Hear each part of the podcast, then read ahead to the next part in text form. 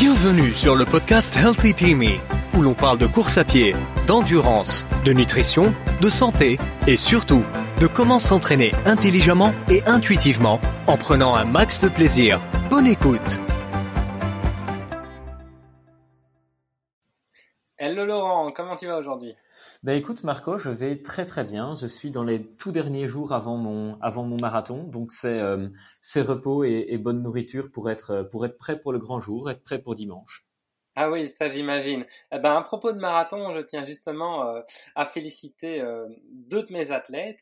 Euh, Dani tout d'abord, qui a récemment, euh, enfin récemment, le week-end dernier à Metz, qui a couru son second marathon et qui l'a terminé en 3 heures et 43 minutes et qui fait, ce faisant, qui qui fait un nouveau record perso, qui réalise un nouveau record perso de 24 minutes par rapport à, à son précédent. Donc voilà, euh, bravo Dani. Sacré record. Voilà, tout à fait, sacré record. Bravo Dani. Et en plus, il a, il a vraiment réalisé une superbe course qu'il a bien gérée, où, où il a vraiment pris euh, un max de plaisir. Donc euh, c'est, euh, c'est encore un bonus. Et, ensuite, je tiens aussi à féliciter Olivier, qui lui n'a pas couru un marathon, mais qui a couru l'Infernal Trail des Vosges. Donc, c'est un ultra de 131 km et de 6100 mètres de dénivelé. J'ai relu mes notes pour être sûr de ne pas me tromper sur la distance ou sur le dénivelé, parce que sinon, il m'aurait repris. Et il a bien raison, parce que euh, courir tout ça, et grimper tout ça, et descendre tout ça, ce n'est pas rien. Et je suis extrêmement fier de leur réussite à tous les deux. Donc, bravo à tous les deux. Félicitations à tous les deux. Alors, euh, suite à ça, du coup, euh, justement, en parlant de marathon et, à ton marathon, Laurent, hein, qui au marathon de Paris, qui va arriver euh, ce week-end, euh, et suite à, à l'épisode dernier où tu as posé, hein, à l'épisode précédent où tu as posé euh, tes questions, les questions que tu avais euh, sur le marathon, sur ton marathon à venir, on a justement des auditeurs, des auditrices qui nous ont posé des questions et auquel euh, du coup on va répondre aujourd'hui. Exact. Alors, on a une toute première question de la part de Amaury. Euh, qui me demande ce qui est le mieux, euh, ce sur quoi il est le mieux de se focaliser dans, sa course. L'allure, le rythme cardiaque. Et Amaury est un peu partagé par rapport à ça, et je le comprends. Sur quoi est-il le mieux de de se focaliser selon toi, Marco? Alors, c'est une excellente question. Donc, comme euh, on, on, a, on, on, en a déjà discuté lors du dernier épisode, hein, d'ailleurs, euh, toi, qui nous écoutes, je, je t'invite à, à, le réécouter si, si jamais ce, ce n'est pas encore fait. Euh, donc, j'avais conseillé de te baser sur, sur l'allure donc à l'entraînement, tu dois avoir pu déterminer, on va dire, une allure cible, donc une allure que tu dois pouvoir tenir le jour de ton marathon. Elle, elle, elle, cette allure-là, elle sert surtout à ce que tu ne te euh, brûles pas, on va dire, euh, dans la première partie du marathon, que, que tu n'ailles pas trop vite. Alors, euh, pourquoi je ne conseille pas de courir euh, à la fréquence cardiaque euh, C'est aussi une stratégie, hein, bien sûr, de se dire, ben voilà, moi je connais euh, la fréquence cardiaque que je peux tenir et, je surveille et je m'assure que, je ne la dépasse pas. Eh ben, alors, tout d'abord parce que si la fréquence cardiaque représente effectivement le, travail du corps, le travail interne quelque part, euh, ça peut paraître une bonne idée hein, de, se dire, ok, par exemple, euh, je ne dépasse pas 165 euh, battements par minute euh, pendant la première, au moins la première partie du marathon. Le problème, c'est que la fréquence cardiaque elle pas, elle ne représente pas forcément euh, le travail réalisé. Elle est aussi influencée par euh, des facteurs extérieurs, euh, notamment par le stress déjà. Donc il est fort à parier que sur la ligne de départ, si si lorsque tu t'entraînes, admettons, euh, euh, lorsque tu démarres une course, peut-être qu'elle est à, ta fréquence cardiaque est à 60, mais c'est bien possible que sur la ligne de départ du marathon, elle soit à 100. D'accord? Donc avec le stress, elle va augmenter de façon artificielle. Euh, donc voilà, ça, dérègle déjà un, petit peu sa, sa, justesse. Et ensuite, la fréquence cardiaque est aussi impactée par, par la météo. Donc s'il va faire trop froid ou trop chaud, ou par l'humidité, donc par les, conditions externes, euh, ça va aussi, elle, va aussi changer. Donc par exemple, s'il fait fort chaud, tu vas avoir un rythme cardiaque plus élevé parce que ton corps va avoir besoin de pomper davantage de sang hein, vers euh, la surface de ta peau pour aider à l'évacuation de la chaleur. Donc c'est pas pour autant que tu réalises un effort plus important. D'accord? Euh, bon, ben, c'est une question qu'on euh, qu'on réattaquera euh, lors d'un épisode justement euh, où on discutera sur comment s'entraîner, s'entraîner à l'effort perçu, s'entraîner à la fréquence cardiaque, à l'allure et les avantages et les inconvénients de chaque type d'entraînement. Mais, mais du coup, ça s'applique aussi ici, enfin en tout cas les, les, les inconvénients de la fréquence cardiaque s'appliquent aussi lorsqu'on veut courir. D'accord. Donc, tu conseilles euh, au final plutôt de se baser sur l'allure dans la mesure où la fréquence cardiaque est trop variable au niveau de, au niveau de la course. Parce qu'il y a le stress, parce qu'il y a potentiellement le nombre de cafés qui ont été bu, parce qu'elle est influencée par la chaleur, parce qu'elle est influencée un peu par tout ça. C'est bien ça? Voilà, exactement. Euh, maintenant, ce que tu peux, euh, ceci dit, éventuellement faire, c'est vérifier que ta fréquence cardiaque ne dépasse pas un certain plafond. Si tu connais euh, ta fréquence, donc surtout, en fait, si c'est ton premier marathon, ça va être plus difficile, mais si tu as déjà couru d'autres marathons et que tu connais ta fréquence cardiaque moyenne sur marathon, euh, là par contre, tu peux régulièrement, par exemple tous les kilomètres ou tous les 5 kilomètres, euh, juste jeter un œil sur ta fréquence cardiaque moyenne sur le dernier kilomètre par exemple, et vérifier qu'elle ne monte pas trop. Et là, c'est donc c'est un peu, je veux dire, un entre-deux, un compromis. Tu ne cours pas à ta fréquence cardiaque, mais tu gardes quand même un œil dessus pour t'assurer qu'elle ne monte pas trop, trop tôt dans la course du moins. Après, évidemment, euh, une fois que, que tu rentres dans le marathon, on va dire ça comme ça, donc c'est-à-dire après le 30e kilomètre, ça sert plus du tout à rien de, regarder ta, fréquence cardiaque. D'ailleurs, je connais même des, coureurs qui, enlèvent carrément leur ceinture cardiaque euh, à partir du 30e kilomètre pour ne plus regarder leur fréquence parce que à ce moment-là, ça, ne veut plus, rien dire. D'accord. Euh, tu utilises les qualificatifs trop haut. Comment le qualifierais-tu au final? Euh, Qu'est-ce qui est trop haut par rapport à une fréquence cardiaque habituelle quand on court? Ta fréquence cardiaque qui, qui, montrait de trop. Si par exemple, euh, je vais prendre mon cas, moi je sais que par exemple sur marathon, euh, j'ai une fréquence cardiaque moyenne de 168 battements par minute. Si maintenant au 15e kilomètre, je me rends compte que je suis déjà à, 170 hein, ou 170, euh, et que ça dure 1 km, 2 km, ben là par exemple je saurais que je fournis à ce stade-ci de la course, je fournis certainement déjà un effort trop important. D'accord. Et pour les personnes qui n'ont pas encore fait de marathon, tu as un conseil? Je veux dire, se baser sur euh, sa FCMA plus 10, sa FCMA plus 15, j'en sais rien. Une idée, un conseil? Alors on peut, mais c'est là où, le, marathon est avant tout une course d'expérience. Donc courir un premier marathon, c'est toujours, euh, voilà, c'est toujours une grande découverte et, c'est aussi une, grande joie, je veux dire, de, le terminer. Euh, mais c'est là où, le marathon est une course d'expérience et donc euh, ce sont des, données qu'on peut accumuler en, courant un, deux, trois marathons et après ça devient plus facile. Et au début, c'est ça toute la problématique un peu de se baser sur des fréquences cardiaques, c'est que encore faut-il se baser sur les bonnes fréquences cardiaques. Et si on se base sur les mauvaises, et eh ben soit on va simplement courir en deçà de ses capacités ou même au-delà de ses capacités. Et c'est là où euh, courir au feeling et à l'effort perçu finalement est beaucoup plus euh, est beaucoup plus précis parce que ça permet, alors évidemment ça s'entraîne aussi, hein, d'apprendre à écouter son corps, mais euh, c'est là où ça permet de donner le juste effort pour le jour et, de ne pas être réfréné ou, ou, performer en dessous de ses capacités parce qu'on a suivi une fréquence cardiaque qui était peut-être pas juste ou alors qui était simplement qui variait en fonction de, la météo. Voilà, donc c'est assez, assez délicat. Donc moi, je ne recommande pas de courir à la fréquence cardiaque, mais éventuellement, euh, si on a déjà une bonne idée euh, de la fréquence cardiaque moyenne qu'on peut tenir, euh, je peux recommander de, garder un œil de temps en temps sur la fréquence cardiaque, mais sans juste à titre indicatif. Mais évidemment, avec l'expérience, c'est mieux de ne plus du tout regarder sa fréquence cardiaque et uniquement d'y aller à l'effort, à l'effort perçu, au ressenti, et c'est ainsi euh, qu'on peut euh, faire sa, meilleure course. D'accord, donc euh, en résumé, j'y vais à l'allure et, et à l'effort perçu, parce que donc la fréquence cardiaque ne sera pas un bon indicateur. Très bien. pour la question, euh, pour la question suivante, nous avons une question de, de Catherine, pardon, qui nous dit que enlever les laps automatiques sur sa montre lui fait un peu peur et lui fait un peu peur de faire une fixette sur les kilomètres parcourus et ceux qui restent à courir.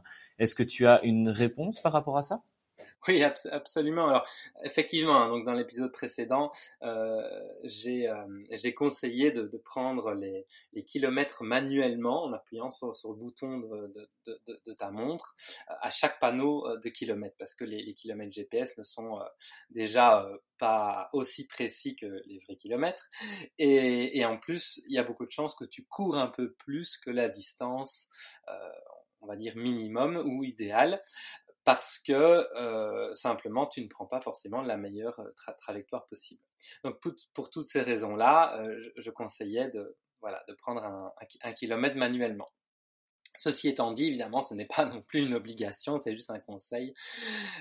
Et si ça te stresse de, prendre les, kilomètres manuellement sur ta montre, alors oui, tu peux éventuellement laisser euh, les lapotos, hein, les, kilomètres automatiques. Maintenant, tu peux aussi faire les deux. Hein. Tu peux aussi laisser les kilomètres automatiques, comme ça, tu as quand même une idée euh, de ton allure à chaque kilomètre, même si tu oublies de prendre, on va dire, les kilomètres réels.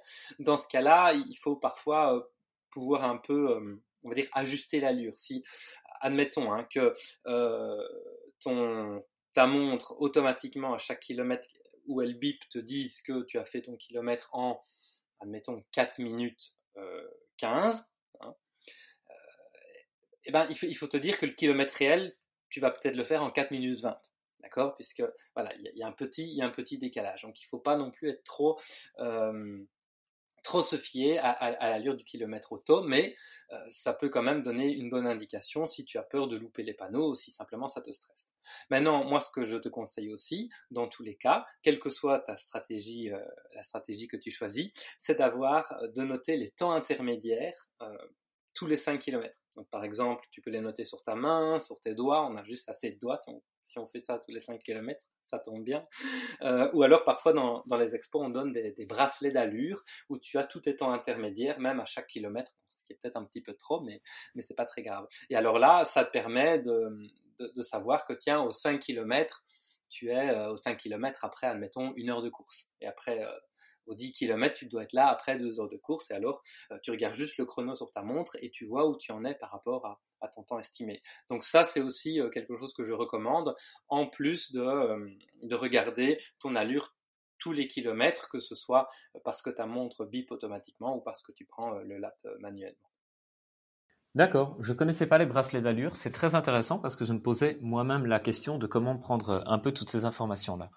Euh, nous avons une question suivante de la part de Florence qui nous dit que le 17 octobre, elle courra son premier semi-marathon qu'elle espère courir aux environs des 2h20. Elle a couru son premier euh, marathon le 28 novembre à La Rochelle et elle voulait savoir si pour un semi-marathon, étant donné que c'est une épreuve différente, euh, tu lui conseilles de s'échauffer et si oui, comment? Alors, tout d'abord, je pense que tu as fait une, petite, une petite boulette. Elle va courir son premier marathon le 28 novembre. Effectivement, autant pour moi.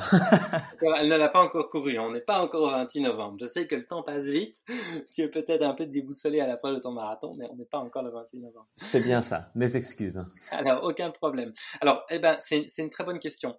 Euh, en fait, euh, hum, l'échauffement, l'importance de l'échauffement que tu dois faire tient plus à la durée que tu vas passer sur sur la compétition que vraiment à la distance. Donc, je m'explique.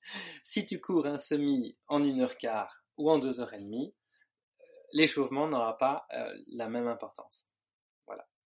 Euh, maintenant, Florence, dans ton cas, tu es plutôt sur 2h20, donc ça représente un effort, on va dire, d'endurance relativement long et moins intense hein, que si par exemple tu courais ton semi en 1h15, en 1h30. Donc, pour ce temps-là, tu peux à peu près traiter ton échauffement comme le jour du marathon. Moi, je te recommande quand même de t'échauffer, de trottiner 10-15 minutes maximum. Surtout, l'important, euh, c'est que tu puisses démarrer ton semi dans les euh, idéalement 2-3 minutes à la fin de ton échauffement. Sinon, ton échauffement, on va dire, tombe un peu à l'eau parce que ton rythme cardiaque va, va diminuer, tes muscles vont refroidir, et donc le bénéfice de, ton échauffement va, va être annulé. Donc ça, ça c'est le plus, c'est le plus important.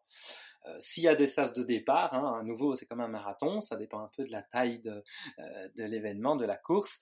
Tu peux essayer de t'échauffer euh, avant d'entrer dans le sas, et puis une fois que tu es dans le sas, bah, même si tu dois attendre 5 minutes, tu peux éventuellement un peu sautiller sur place ou, ou ce genre de choses pour essayer de, de, garder un peu, un peu les muscles au chaud. Maintenant, ceci étant dit, avec voilà, sachant que tu vas fournir un effort pendant 2h20, tu n'as pas trop à t'inquiéter euh, d'un échauffement, euh, voilà, de, ton échauffement si jamais tu ne sais pas euh, correctement le réaliser. D'accord, donc au final, en fait, l'échauffement est d'autant plus important que la course est courte, c'est bien ça? Oui, absolument. Si, maintenant tu cours un, 5 km, bah, là forcément, ou même peut-être un 10 km, à nouveau en fonction du temps que tu vas mettre, hein, courir en, en 35 minutes ou, en une heure, c'est pas non plus pareil. Euh, mais au plus la durée est courte, euh, au plus l'échauffement va être important. Et donc, par exemple, pour un 5 km, ben, moi, je te recommanderais de, euh, oui, de, trottiner 10-15 minutes, mais alors d'ajouter quelques accélérations pour, pour échauffer pour réchauffer, on va tous les systèmes que tu vas utiliser sur ta course. En fait, c'est vraiment ça la clé. Si, si ta course est, vraiment une course d'endurance, on va dire, longue, Hein, c'est ton système, ton système aérobie qui va contribuer principalement à cet effort. L'important, c'est euh, que celui-ci soit prêt, était démarré. Donc ça, on, le démarre simplement en trottinant 10-15 minutes. Si maintenant tu cours à, 1600 mètres, là évidemment, ton système anaérobie, ton système neuromusculaire vont également rentrer en jeu et avoir une part importante dans ta performance. Et donc à ce moment-là, euh, c'est important d'échauffer également ces deux systèmes-là. Donc c'est plus de ce point de vue-là, en fait. Il faut choisir ce qu'on veut échauffer pour, euh, en fonction, on va dire, du, profil de, la course. D'accord. Alors la question suivante de Dany, Olivier et je suppose euh, certains autres de nos auditeurs, c'est euh, est-ce une bonne idée de suivre les meneurs d'allure? Alors, question absolument pertinente et très intéressante à laquelle euh, je n'ai pas répondu la, dernière fois. D'ailleurs, je, pensais qu'on en discuterait parce que effectivement c'est très important. Alors, suivre les meneurs d'allure, oui, c'est une très bonne idée. Mais alors, tout d'abord, pourquoi c'est une bonne idée? C'est une bonne idée parce que ça permet d'économiser de l'énergie, autant mentalement que physiquement. Déjà, suivre quelqu'un qui va gérer l'allure, ça, veut dire qu'on doit entre guillemets juste courir juste se laisser tirer, juste se laisser euh, emporter, et qu'on ne doit plus euh, forcément faire attention, faire aussi attention à son allure. Et ça, sur la durée d'un marathon, ça peut, ça aide vraiment à conserver de l'énergie. Bon, ça ne veut pas dire euh, qu'on ne doit plus regarder euh, ses temps tous les kilomètres, etc. Parce que il faut être sûr que le meneur d'allure euh, fasse bien ça ou que la personne qu'on suive soit à, la même allure que nous. Mais disons que, voilà, ça, permet de ne plus devoir s'en occuper et de courir de façon beaucoup plus, on va dire, facile. Alors un autre avantage, c'est que comme on, a, comme on peut le voir euh, d'ailleurs euh, à la TV quand, on voit les, les, élites courir, c'est que se mettre euh, dans un groupe de coureurs ou derrière des coureurs, ça permet aussi de moins se prendre le vent. Parce que même si même s'il n'y a pas vraiment de vent de face, hein, on doit toujours courir en fait, en courant, on, crée. Hein, il y a une résistance de l'air. Et au plus on va vite, au plus on a cette résistance-là. Donc, même s'il n'y a pas de vent, l'air nous ralentit quand même. Et donc, se mettre euh, dans un groupe de coureurs ou surtout euh, être protégé par des coureurs devant nous, ça permet de, réduire on va dire cette, euh, cette résistance de l'air d'environ un tiers, ce qui est quand même vachement non négligeable, surtout à nouveau sur la durée, sur la durée de, de, la course, et ce qui permet à nouveau euh, de réduire l'énergie nécessaire pour courir, ou du moins de pouvoir en conserver un maximum pour la suite. Euh, alors, euh, Maintenant, là où ça peut poser problème de, suivre un meneur d'allure, c'est qu'il ne faut pas non plus le suivre s'il va trop vite. Parfois, on, veut pousser parce que, imaginons qu'il aille un rien trop vite par rapport à, à ce qu'on est capable de faire. Et donc, on peut avoir tendance à vouloir s'y accrocher. Alors, euh, après, en fin de course, ça peut être une, bonne chose de s'y accrocher parce qu'on est vraiment fatigué, mais pendant la plupart, pendant la majeure partie de la course, c'est euh, juste une, recette qui va mener euh, qui va mener on va dire au, désastre si on force pour rester avec le groupe du meneur d'allure. Donc suivre un groupe c'est bien, suivre un meneur d'allure c'est vraiment bien, mais forcer et le suivre ça il faut éviter. Alors à défaut de meneur d'allure, ou si jamais, parce que les meneurs d'allure, par exemple, il y en aura pour 4 heures, 4 heures quart, 4 heures et enfin peut-être tous les quarts d'heure, ou peut-être tous les 10 minutes, mais peut-être que ton allure à toi, elle va être juste entre deux, alors, si tu n'as pas, ou si simplement sur ton marathon, il n'y a pas de meneur d'allure, ça arrive aussi, à ce moment-là, trouve un autre coureur qui court à la même allure que toi et mets-toi derrière lui. Ça, c'est aussi important à nouveau pour les mêmes bénéfices.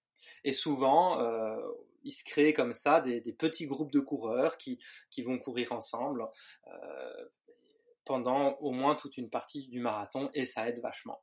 Même si tu es devant, même si tu te prends le vent de face et que tu as des coureurs dans ton dos, en fait, le, déplacement d'air qu'ils font euh, en étant juste derrière toi va, va même te pousser un petit peu. Donc même si tu te retrouves devant, tu gagnes quand même, tu as quand même, euh, voilà, tu, as quand même un, intérêt. Alors évidemment, il faut aussi, surtout si tu as euh, si tu suis un coureur, essaye aussi de. une fois j'ai vu ça, enfin c'était très rigolo. c'était un, grand monsieur qui s'était mis derrière une toute petite madame. Ah oui, ça fonctionne moins bien. Voilà, et il y avait beaucoup de vent. Alors forcément, c'était pas très efficace. Donc, essaye aussi de, trouver quelqu'un, on va dire, plus ou moins de, ton gabarit, surtout s'il y a du vent, hein, qui peut euh, prendre ce vent-là, on va dire, et, un peu te protéger. Maintenant, si le vent vient en oblique, ben, décale-toi aussi d'un côté ou de l'autre. Voilà, ça c'est un peu des, tactiques avancées, mais euh, ça, ça, reste très important, surtout sur la durée. Maintenant, si tu as du vent qui vient latéralement, ce vent-là va peut quand même peut également compliquer euh, compliquer ta course. Et donc là, tu peux même aussi euh, essayer souvent un marathon, ça se court dans les rues, etc. Mais de te mettre du côté euh, de la rue où, où le vent arrive et te protéger du vent latéral avec des bâtiments, avec des arbres ou, ce genre de choses. Voilà, donc essaye de, penser quand tu cours à ce vent, où tu te positionnes. Bon, si tu es vraiment... Les meneurs d'allure, c'est bien parce que souvent, il y a un gros groupe de coureurs euh, qui se mettent autour. Tu te mets dedans et, à ce moment-là, tu es, relativement bien protégé de tous côtés. Et, voilà, c'est vraiment, euh, vraiment une, bonne stratégie. Et enfin, euh, du coup, on, s'éloigne un peu de la question, mais je vais quand même donner cette astuce-là. Essaye de courir la trajectoire la plus courte. Donc, c'est-à-dire dans les, dans les tournants, de prendre euh, les, tangentes, donc de passer sur l'intérieur des tournants. Ça n'a l'air de rien, mais sur 42 km et 195 mètres, ça te permet, euh, ça te permet de, gagner quelques mètres. Tu courras toujours cette distance-là, je te rassure, mais ça évitera, par exemple, de, courir euh, peut-être 43 km au final, hein, si tu prends toujours les, les, les meilleures trajectoires possibles. Alors, peut-être que sur ton marathon, tu verras des fameuses lignes bleues au sol.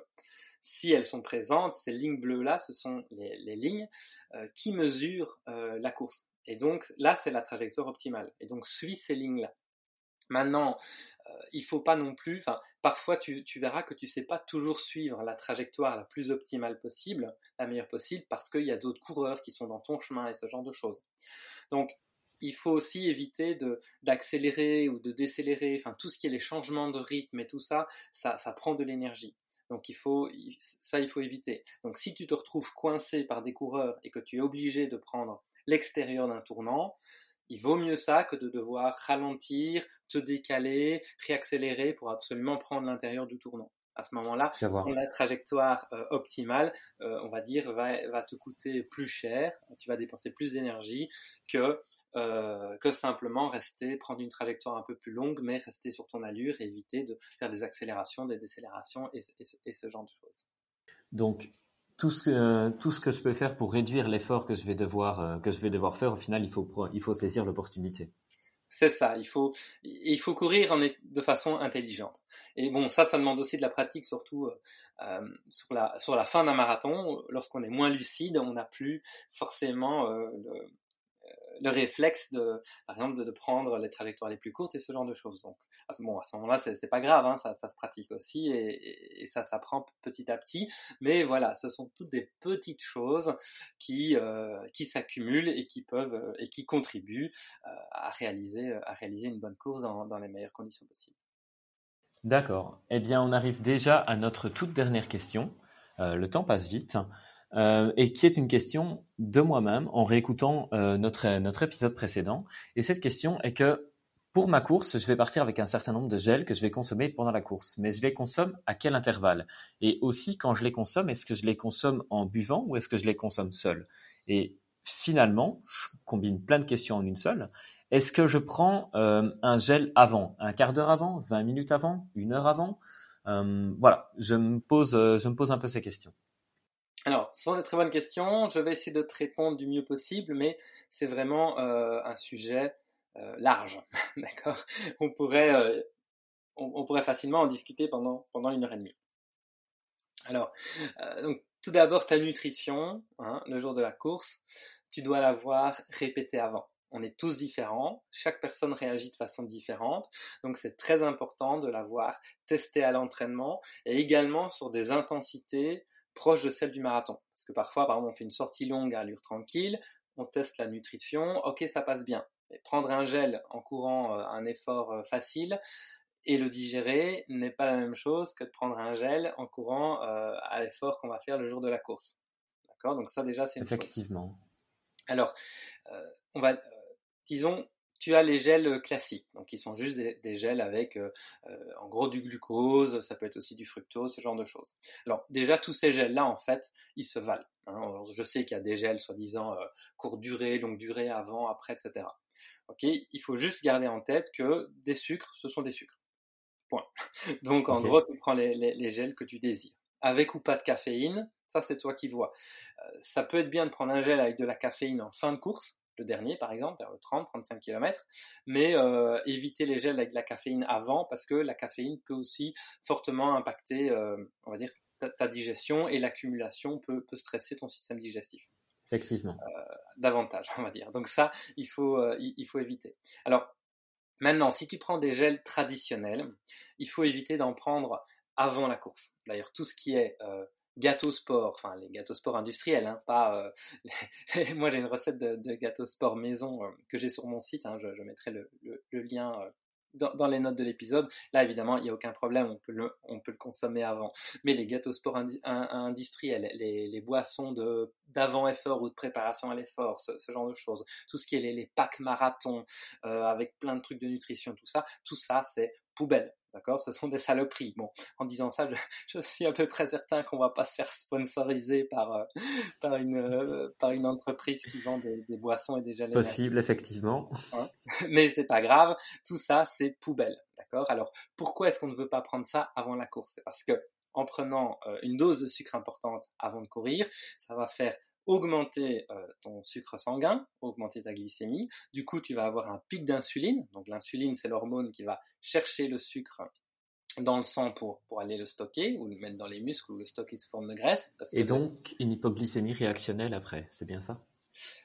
Oui, non, oui, mais c'est même pas ça le problème. Oui, après, effectivement, tu as, un crash, on va dire, de, sucre sanguin, mais c'est même pas tellement ça le problème. C'est que lorsque euh, ton niveau d'insuline est élevé, à ce moment-là, tu ne sais pas, tu n'es pas capable de monopoliser les graisses pour brûler de l'énergie. Donc, si, si, tu veux, euh, le mécanisme, c'est que soit ton corps est capable d'aller chercher les graisses pour les brûler comme énergie, ou alors il est capable d'en stocker. Et l'excédent de sucre dans le sang, il va les stocker sous forme de graisse. Donc si tu as de l'insuline qui active, beaucoup d'insuline, tu n'es pas capable de correctement démarrer, on va dire, euh, ton moteur aérobie, hein, c'est-à-dire ta capacité à brûler les graisses. Donc je rappelle que les graisses sont une source d'énergie euh, dont on dispose en grande quantité et qui est évidemment super important pour le marathon. Et au plus tu cours longtemps euh, ton marathon, au plus ça va être important que tu sois, que tu sois métaboliquement efficace à brûler ces graisses-là. Donc si tu prends un gel avant, tu te tires une balle dans le pied. Du coup, euh, ce que tu dois faire, c'est attendre d'être environ, euh, on va dire, de, allez, de 30 minutes à une heure, on va dire, on va couper la barre en deux, attendre 45 euh, minutes que tu sois dans ton marathon pour prendre un gel. Pourquoi? Parce qu'il faut effectivement à peu près ce laps de temps-là pour que ton moteur aérobie démarre complètement. C'est vraiment un diesel, d'accord? Ça démarre lentement. Mais une fois que tu es dans un effort, en fait, tu as, euh, et, que, tu ingères du sucre, tu as, on va dire, un, mécanisme, euh, on va dire, une, porte arrière, si tu veux, qui permet aux, glucides, donc au, sucre que tu ingères, d'arriver, d'aller directement dans les muscles. Sans avoir un pic aussi élevé d'insuline et surtout sans compromettre ta capacité à brûler les graisses. Donc autrement dit, une fois que le moteur est lancé, il n'y a pas de problème, tu peux prendre à ce moment-là, tu peux prendre tes gels. Donc ça, d'abord, c'est très important. D'accord. Il y a une exception, hein, évidemment, à la règle. L'exception, c'est euh, si tu prends euh, des gels à absorption lente. Donc, euh, la seule marque que je connaisse pour le moment, ce sont les, gels Generation You Can. On en parlera éventuellement dans, un autre épisode. Mais là, c'est un cas à part. Là, tu peux en prendre avant ta course, une demi-heure, 45 minutes avant ta course, parce que ces gels-là ne vont justement pas faire augmenter ton niveau d'insuline. Parce que ce sont des, des sucres qui vont être absorbés lentement. De même, si tu prends une compote, par exemple, ou une purée de fruits, c'est pareil, ça ne va pas non plus euh, faire monter ton, niveau de sucre sanguin aussi vite qu'un gel énergétique classique. Donc ça, tu peux éventuellement aussi euh, en prendre un peu avant la course. Voilà, donc ça déjà, c'est un point extrêmement important. Ensuite, euh, combien de gel Ça, c'est entièrement individuel. Ça dépend si tu, es bien entraîné, c'est-à-dire ça dépend si tu as bien entraîné ton métabolisme à brûler les graisses ou pas. Dans ce cas-là, tu auras moins besoin de gel. Donc évidemment, c'est un avantage parce que tu as moins de chances de prendre le mur, mais aussi tu as moins de chances d'avoir des, problèmes intestinaux parce que tu es obligé de consommer trop de gel. ça, ça arrive à énormément de coureurs. quand, on court, le, corps il n'est pas en mode digestion, hein, il est en mode courir. Donc euh, ton sang il, part vers les muscles. Et donc si tu prends une grosse dose de, sucre, il faut, se rendre compte hein, que je ne sais pas de tête combien de grammes de sucre il y a dans un gel, mais dans le sang, il y a, euh, à tout moment, il y a, environ une cuillère à café de sucre dans, tout le sang de, ton, corps. Donc, c'est rien du tout. Donc, quand tu ingères un gel, c'est un énorme stress euh, sur ton système digestif. Et donc, voilà, ton, corps, il doit vachement, euh, on va dire... Travailler pour compenser.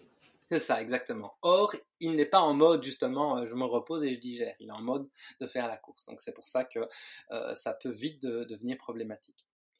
Mais bon, voilà, ça va pas rentrer dans tous ces détails-là. Mais disons que tu as établi euh, à l'entraînement combien de gel tu as besoin. Donc à ce moment-là, admettons hein, que tu en prennes un tous les 10 km. Donc à ce moment-là, tu peux, tu prends rien avant ta course, tu en prends un au dixième kilomètre, au vingtième kilomètre et au trentième kilomètre. Alors oui, je te conseille d'attendre l'approche d'un ravitaillement pour prendre ton gel et comme ça, ben, tu rentres dans, le ravito, tu passes le ravito et là tu peux prendre un gobelet d'eau et ça va t'aider à absorber, euh, à, mieux absorber le gel. Ça c'est une première chose. Et alors, une dernière chose à garder en tête, c'est qu'il est inutile de prendre un gel trop tard dans ta course parce que tu n'auras pas le temps de le digérer et tu n'auras pas le temps d'en bénéficier. Donc en général, le dernier, à nouveau hein, en fonction de la vitesse à laquelle tu cours, 30-35 euh, km, grand maximum, c'est le dernier moment pour prendre un gel. Si tu le prends après, euh, ça, ça ne fera rien du tout. D'accord. Si on le prend plus tard, il ne sera pas utile au final. Absolument, c'est ça. Donc, voilà, donc je ne sais pas, enfin oui évidemment je, je, je, te connais, je pourrais à toi te, te, donner euh, des indications plus précises puisqu'on travaille ensemble, mais, mais de façon générale, euh, pour, euh, pour toi l'auditeur ou l'auditrice qui, qui, nous écoute, voilà, je ne peux pas te donner plus de précision comme je ne te connais pas, comme je ne travaille pas avec toi, mais, donc, mais ça c'est toi qui dois savoir, mais voilà pourquoi je, donne ces, ces recommandations-là qui, sont, qui sont plutôt génériques. D'accord, très bien. Euh, donc, pour résumer, en somme, euh, le, nombre, de gel que l'on va consommer, euh, c'est quelque chose qui est extrêmement, extrêmement personnel. le nombre dont le nombre qu'on va consommer dépend aussi du, du, type de gel et le moment où on va les consommer dépend, dépend du type de gel. Mais par contre, tu conseilles quand même de euh, prendre euh, de prendre les gels avant l'arrivée à un ravitaillement, de telle sorte que l'eau qu'on boit au ravitaillement aide à la digestion du gel. C'est bien ça? Oui, absolument. D'accord, très bien. Eh bien, nous sommes arrivés à la fin de notre de notre liste de questions. Euh, j'espère que, chers auditeurs, nous avons répondu à, à, toutes tes questions. Si tu en as d'autres, n'hésite pas toujours à les poser.